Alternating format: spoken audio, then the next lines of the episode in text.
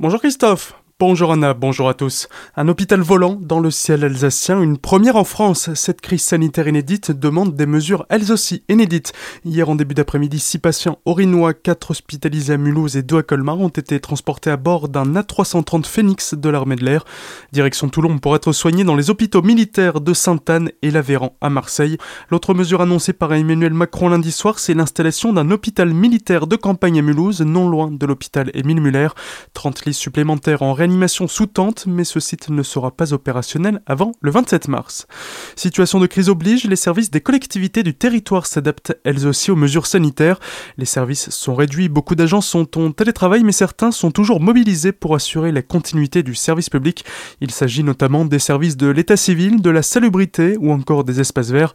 Mais à l'image de la ville de Colmar, plusieurs communes sont allées plus loin et se mobilisent pour venir en aide aux soignants à qui il manque du matériel comme du gel, des gants ou encore des masques.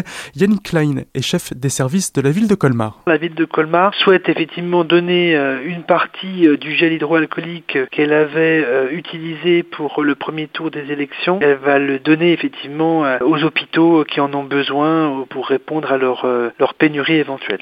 On sent bien que le moral de nos concitoyens les plus âgés, effectivement, n'est pas forcément au beau fixe compte tenu des nouvelles qui sont régulièrement diffusées sur les ondes. Et il s'agit en fait de bien sûr s'assurer qu'ils n'ont besoin de rien. Donc on réactive notre plan euh, canicule qui sera euh, le plan euh, quelque part coronavirus ou globalement donc on va appeler les personnes âgées chez elles comme pour le plan canicule de manière à vérifier qu'elles n'aient pas de besoin et si elles en ont qu'on puisse les aider en fait dans leurs besoins au quotidien quotidien. En ce deuxième jour de confinement, les habitants eux aussi changent leurs habitudes pour se déplacer. Beaucoup ont bien intégré les raisons valables pour sortir de chez soi et la plupart sont en règle lorsque les forces de l'ordre déployées en masse pour assurer des contrôles ont arrêté les conducteurs à l'entrée sud de Célestat. Dans la cité humaniste comme ailleurs, le confinement est de mise et de la pédagogie hier, on est passé à la répression. Conjointement, les services de la police municipale et nationale ont amplifié hier leur contrôle.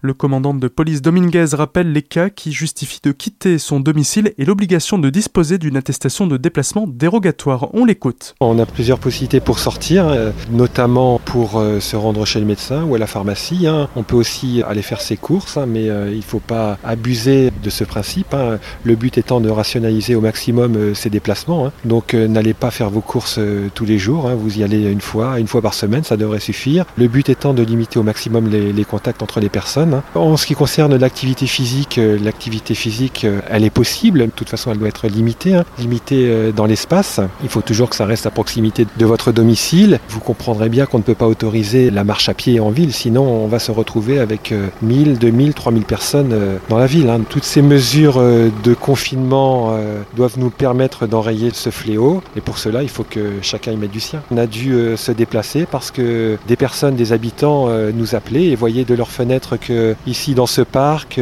ici à ce carrefour, nous avions euh, parfois une personne âgée, parfois une maman avec ses enfants, parfois des adolescents qui voulaient simplement prendre du bon temps euh, au soleil. Mais malheureusement, aujourd'hui, c'est plus possible. Euh, donc ces personnes-là, on leur a demandé de rentrer chez elles, hein, bien sûr. Et puis, bah, malheureusement pour eux, pour deux récalcitrants, on a dû les verbaliser. Hein. La pédagogie n'avait aucun effet sur eux. La, verbalisation, il faut que chacun le sache. Aujourd'hui, elle est passée à 135 euros par personne. Hein. Des propos recueillis par Franck Kiel, il convient de rappeler qu'une attestation différente est nécessaire pour chaque sortie en me sonnant bien l'objet le jour de la et cette attestation doit être sur papier et non sur le portable.